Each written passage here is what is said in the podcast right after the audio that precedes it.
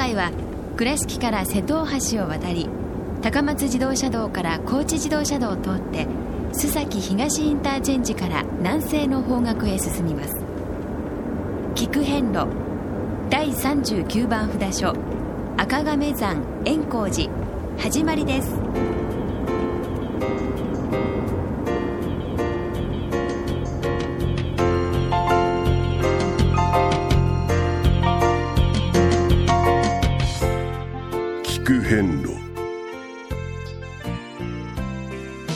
四国88カ所をお坊さんの先立ちのもと一つずつお送りする番組です。出演は倉敷中島・高蔵寺住職の天野幸雄さん。落語家で矢掛町国生寺住職の桂米広さん。そして杉本京子さんです。この番組は仏壇仏具の法輪と J チョイス構造寺倉敷倉歯科以上各社の提供でお送りします。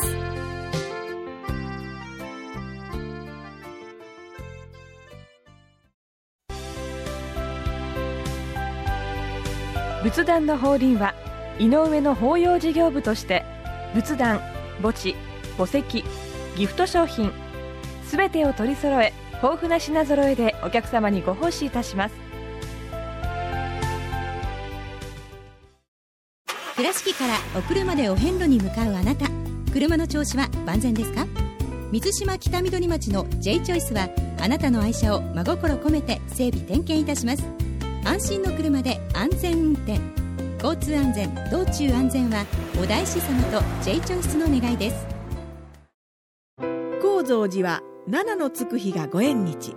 住職の仏様のお話には生きるヒントがあふれています。第2第4土曜日には子ども寺小屋も開校中。お薬師様がご本尊のお寺倉敷中島・高蔵寺へぜひお参りください。39番赤亀山持参院円光寺様に到着いたしました。はい。はいやってきました。39番札所ですよ。ほうほうほう。何か深い意味が？深いですよ。深いですか？ほこの、はい高知の修行の道場土佐のね、修行の道場がここで打ち止め打ち納めになりますよ。そんなになるんですね。おめでとうございます。ねい修よいよ。行が上満いたしました。っていう気持ちの、ねはい。山ありほ海辺ありうん。でした。永遠に、本当にこのまま景色は変わらんのではあるまいかというようなええ。道のり、本当そうでしたねひこずりながらあー足摺岬、あららら。ね、本当に大変なはい。修行という言葉がぴったしの道場をうん。お参りさせてもらうのもここでひとまずですね。はい。終わりますよ。はい。ね。でここはあのすくもと言いまして、はい。えー宿という字に毛ですね。毛ヘアの毛ですか？毛です。ですくもというところにありまして、ちょっとこう海沿いからは内陸へ入った場所にあります、うん。で、えー山あいにありまして、えーそうこう山の中を上がっていくようなところではありませんで、えーちょっとした盆地のところに整備された境内があるなという、はい。静かな静かな、えーお札所になっております、はい。でここのお寺はですね、えー、随分昔です。行基様のほう。会期と言われておりまして、えーお薬師様がご本尊でありますね。はい。でこれ面白いんですけども新規元年724年頃ね、うん。このお寺がこう聖武天皇の直眼によってはあ。できたと言われているんですけれども、はい。まあ多分この地域にもうん。たくさんの院や坊があって大きなお寺だったんじゃないかなって思うんですが、えーその当時の特徴を示すように、えー薬師如来様をはい。刻んでおります、で前にもお話したかと思うんですけども薬師如来様というのは仏教伝来の折にこう、まあ、一番最初の方、ええ。この仏教それから仏様の役割としてはい。薬を司る、病を治癒するという、はい。まあ、直接的な功徳を示された仏様なので、ええ。えー我々日本人にもはい。こう分かりやすかったですね。そうですね。ああ病気治してくださる。神うん。ね、渡ってきたところであ病気それから日本はまあ温泉のね、あのー国でございますから、まあ、湯治場なんかにこう広がった、その薬師如来様という本尊様を祀っているお寺というのはわりかし歴史が深いなるほど。ところが多いんですけれども、この覚えておいてください。新規という元年。新規はい。神の亀と書くんですけど。新規亀、うん、新規あ新規じゃないな。新規亀やなはい、の元年なんですけども、その後々ですけれども、えー亀がですね赤い亀が盆章を背負って出現してきたと盆章というのは？釣り鐘ですよ。を背負ってあれら。亀さんがあのーお寺の吉祥を占う時に、ん。えー竜うん。それから鳳凰、はいはい。はい。それからキリンキリンあキリンって言ってもですね首の長いのじゃないんですか？あのサファリのキリンではありまあすので。サファリの。えーキリンビールの。ああはいはいはい そう馬に姿のはい、はい。あのキリン羽の生えた、ええ。うん。あのキリンとそれからはい。亀が現れる、するとお寺お寺というかその土地が勢いが出て、うんうんこう神仏のええこう住まわれる場所になるなんて言われてるんですけれども、はい。このお寺は赤い亀が背中に盆章を背負ってきたという。ええ。でここはやはりですねこのお寺のもうまずうん拝ましていただきたいのは、まあ、ご本尊ももちろんなんですけれども、ええ。お入ってですね三門とこう並ぶように立っておりますこの鐘楼、ああこの釣り鐘がありますね。ええはい、ここをまずお参りしてもらう。それからですねちょっとですね、はい。えー三門をくぐって見てもらいますとあのどういうイメージでうん。亀が赤亀が盆章を背負ってやってきたかというような銅像も、あそうですか。はいございまますので、はい。ちょっと見てください。はい。そうだよ。あ早速にありますね。正面にありました。あるんですよ。うんでやはりねやっぱしこの亀が背負ってやってくるということというのは、うん。やはい。っぱしあのウミガメ、ウミガメはい。海に近いというところですね。そうですね。とねもう一つやっぱりしっかり言えることというのはあの新しいものがやってくるとか波がやってくるとか海からやってくるということは未知なるところから幸せやこうそういう教えがやってきましたよっていうようなはい。表現としてわりかしこの、えーお話としては、あの薬王子様ありましたね、えー、と阿波阿波の一番最後のお札所からずっとこの海沿いのこうお札所にはですねそれからお寺にはですね亀がこう渡ってきたよっていうようなお話が残ってるそうで、ええ。まあ、ここはその一番有名なお話が残ってましてそれで3号が赤亀山うん。円光寺というお名前にはあなってるということです。そうなんです新しいものがやってきたその新しいものが盆章であったということははい。仏教そのものがこの地に来ましたよということを表しているそう。理解していいんですか？紋章の音は汚れを、まあ、払うということよりも、はい。どちらかというとここに仏の教えありということが無限に広がるという音となって音色となって広がるというところに大事さがあるんですね。ええ。ですから盆章をうん。鳴らす鐘をつくということをはい。させていただくのは仏の世界というか、ええ。お寺のみでしょですうんうんね。神社ではゴーンとは言いませんよはい。ね、え。このゴーンというのはそこに響いてずーっと清めながらですね仏の教えを今日も耳にできたなという幸せなんですね。そういう意味でまず盆章ありきというええ。言われてるんですけども、はい。それがここには亀に乗って到着したというところにゆえんがあるんですね、はい。はい。それでは、えー境内に入らせていただきましてお参りをいたしましょう。はい。聞く遍路でですねこはい。こはもう一つやはりこの里うんどうなんですかねあの地理的なことがちょっとあの全体的には見えないんですけども、お水に随分こうお水がですね、はい。えーなかなか良いお水が出るんですか？はいあのもともとはなくて、ん。やはりお大師様が殉職の時に、あの釈上でこうトントンと。うんうん疲れると、ええ。そこから水が湧き入れて清水があ今も叩いておるというは水の信仰があります、うん。で水の信仰から、えーお薬師様でございますから、あうん。目を洗わしていただく目洗い水。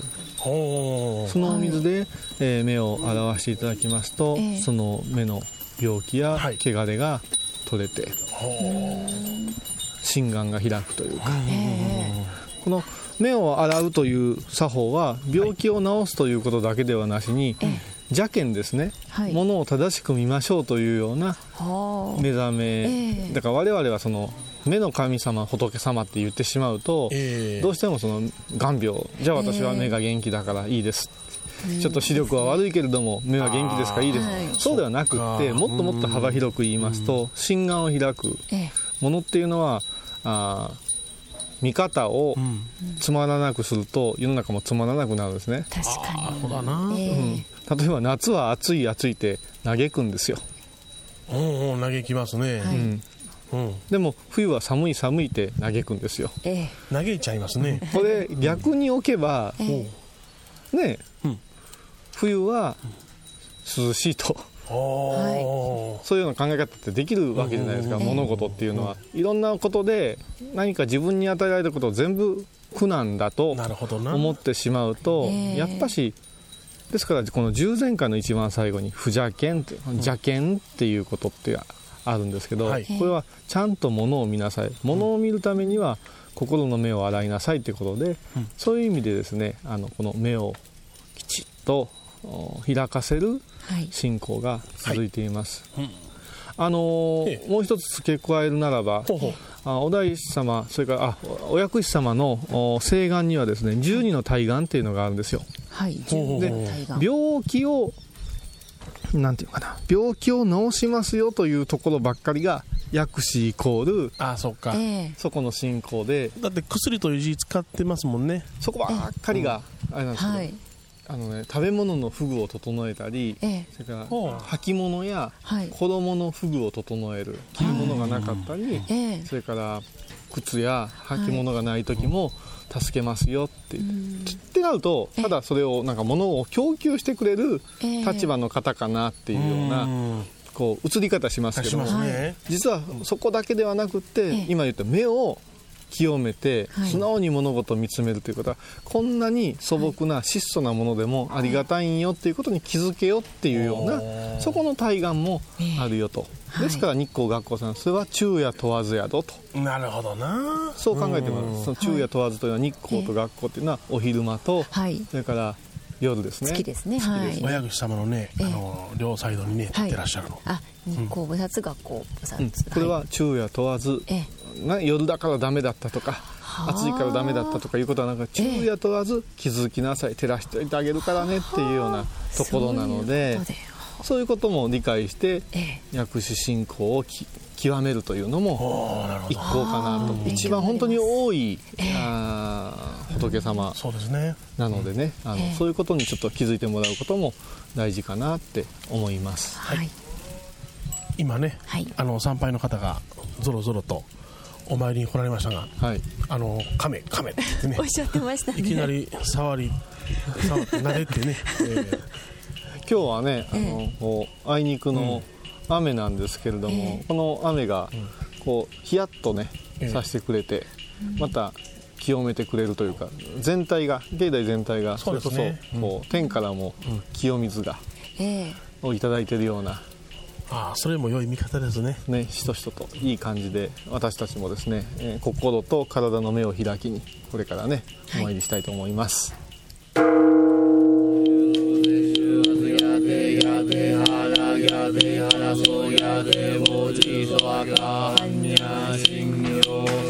第39番円光寺ご本尊薬師瑠璃光如来様ご神言にはオンコロコロセンダリマトギソアカオンコロコロセンダリマトギソアカオンコロコロセンダリ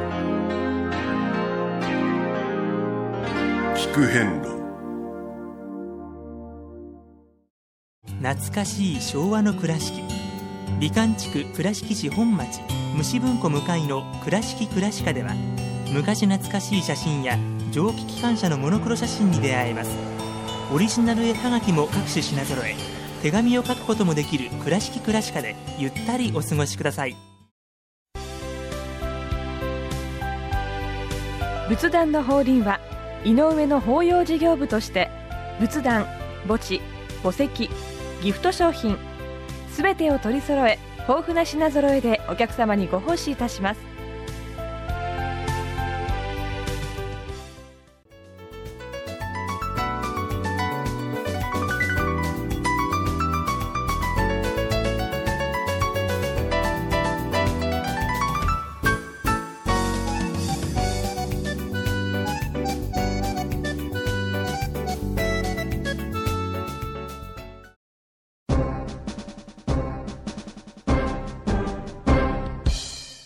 お四国お遍路にまつわる物語。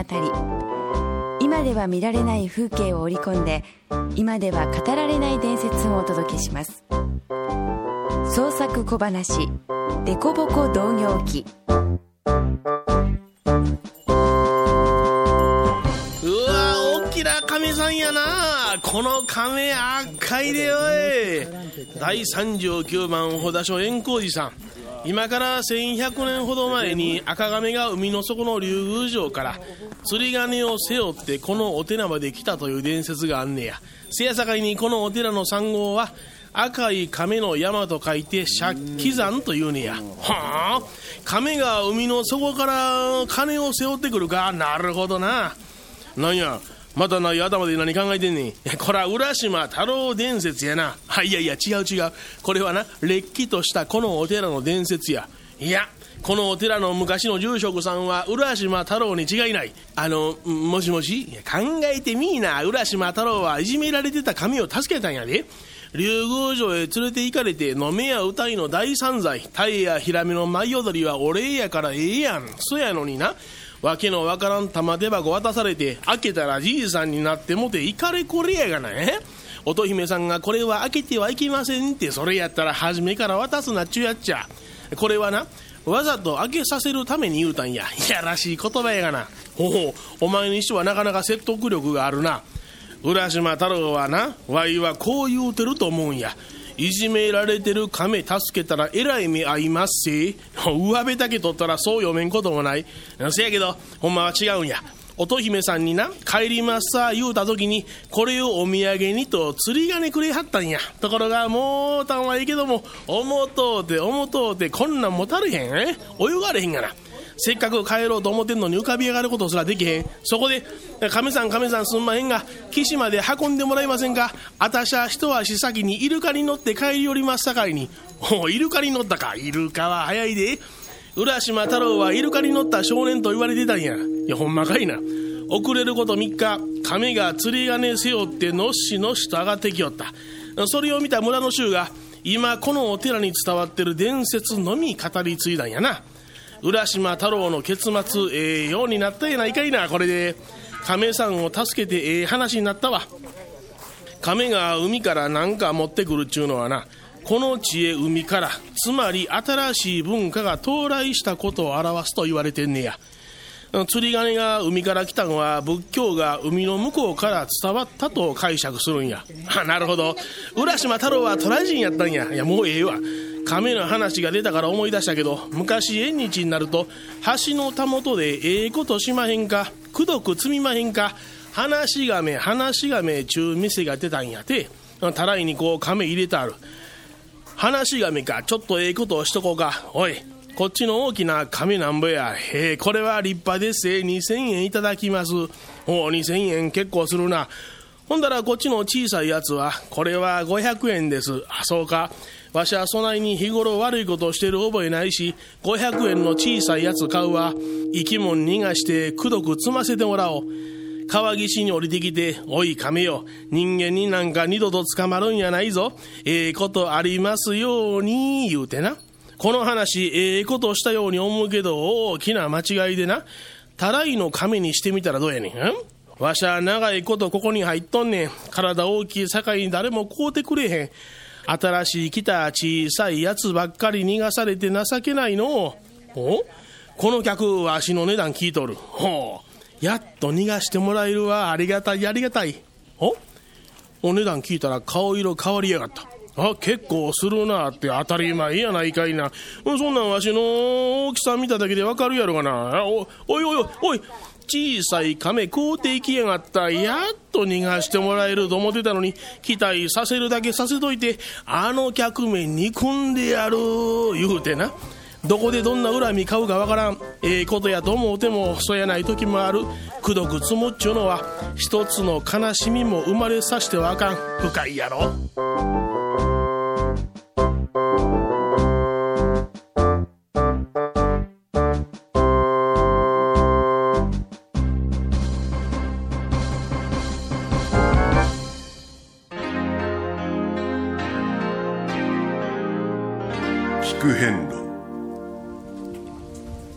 えー本堂お大師堂のお参りを収めましてね、はい。えーこう本堂のこう位置を申し上げるのをちょっとうっかりしておったんですけども、ええ。はい。三門から、えー正面ちょっとお右にうん。当たるところにですね、はい。お大師堂がありまして、はい。えーくるっと4、えー90度はい。お右に体をかわしますとはい。大きな本堂がええ。ストーンとこう構えておって山を背負うたような形であありますね。そね。ええ。でそこからずっとこう農協所へ向かいまして、えー行く途中にですね、えー目洗いの井戸がはい。ございましてね。洗ってきました。小さな小さな、うん。あー湧き水のある、えう場所でございますけれどもそこで皆さん目にいただいて、はい。おかげをこう、ね、授かるというそういう姿がはい。こう延々にね続いておりましたね、ええここで修行の道場が、あー打ち止めとなるわけですけれども、ほうほうええあの農協所はい。の対応。ほうほうほうほう。様々じゃなーっていうような、ええ。こう良きも悪しきもね。ああにこやかな方がいらっしゃったりそうでなかったりね。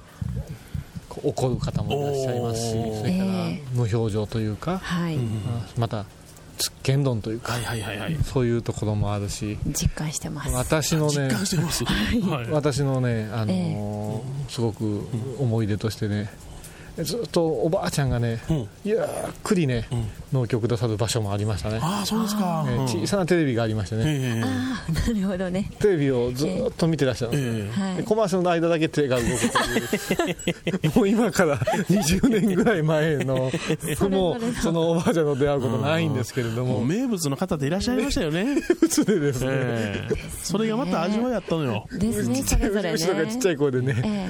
スイッチ切ろうか言うて言いながらですね。そこがなんか、なぜか微笑ましかったりね、うん、そうかと思ったらねなんかねものすごく厳しかったりツンツンとされて、はい。いろんなあーってあったね。うんそういうのもねうん。昔ねまたね、あのお金から来いってね。あったあった。うん。心の中で拝んだんですけどって思いながらも、お金から来いって言われてでねさい今日最初にこうお話ししましたけど物の取り方って様々じゃないですか、えで私たちはお参りをさせていただいている立場なんですけども、ええうんいつの間にかね、このご修行と言いながらも、はい。ねしてやってるとかね、ええお参りをしたとかいうようなはい気持ちになって、うんお客様のような気持ちで農協所をくぶらしていただくと、はい。あれ？こんな態度でええのかな？はい。けしからんみたいなこっちが思うわけですよ。ええ。お客様だよ。そうそうそう。今から農協料払うんだよ。うん、というような気持ちになってしまった時に、はい。ここの農協所あそこの農協所がうんうんっていうのではなくて、うん。はい。それは先ほど申しましたように冬の寒さや夏の暑さ、ええ。その感じ方と一緒ではないかなと、はい。己が足らん部分がええ。そこに仏の姿となって戒めとなって現れておるんじゃないかなっていうようなこう唯一ね、人と接するええ。大事な場面なんですよ農はい。協そうで所って、でもよく考えると農協というのはお経を納めさせていただいた印をいただくのでございますから、ええ。お金を払っての、はい。お印ではなくて、ええ。本尊様からのええ。お印、ってことはあなたこの部分が足りんのじゃないのっていうような、そういうようなね、あのはい。解釈でもってすれば、ええ。まあけしからんけしからん思って。そっかあの人の振り見て我が振り直せという言葉がありますよね。教えていただいてるんだはいというような気持ちを持つのも一つこの修行の道場の納めとしては、なるほど。あのあってもいい、えーものの見方。そうだな修行させていただいてるのにこっちが怒っちゃおかしいな。それこそ邪険ですよね。邪険ですね。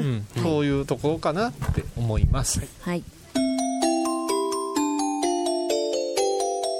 聞く変路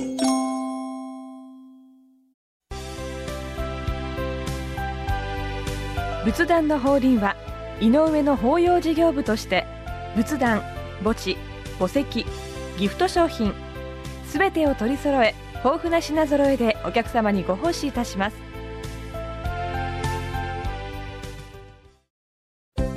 聞く遍路の最新情報や出演者のブログを見ることができるウェブサイト聞く遍路 .com 番組をお聞きになった後でホームページをちょっと覗いてみてください。音で紹介した内容を写真でご確認いただけます。まずは「聞く遍路」とひらがなで検索。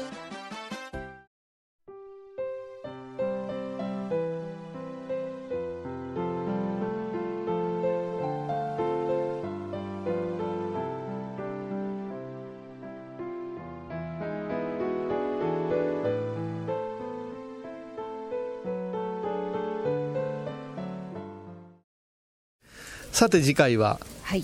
愛媛県伊予の国に入ります。米広さん色だけに。いよいよですね。ですよね。はい。第40番平城山漢字財寺様。この円光寺様からは30キロはい。歩きますと約8時間。かなりありますね。はい。車で1時間の道のりです、次回は第40番漢字財寺様をお参りいたしましょう。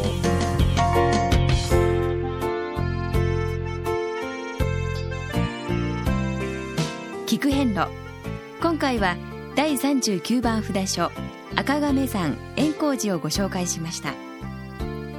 円光寺は高知県宿毛市にあります。では倉敷からのルートです。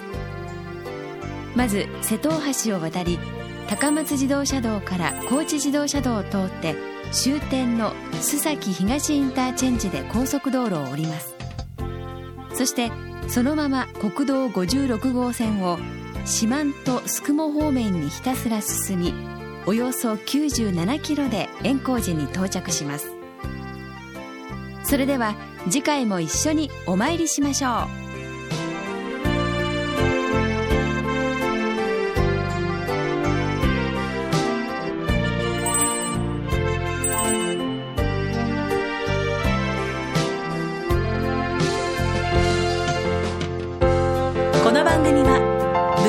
鶴の法輪と J チョイス構造寺倉敷倉歯科以上各社の提供でお送りしました。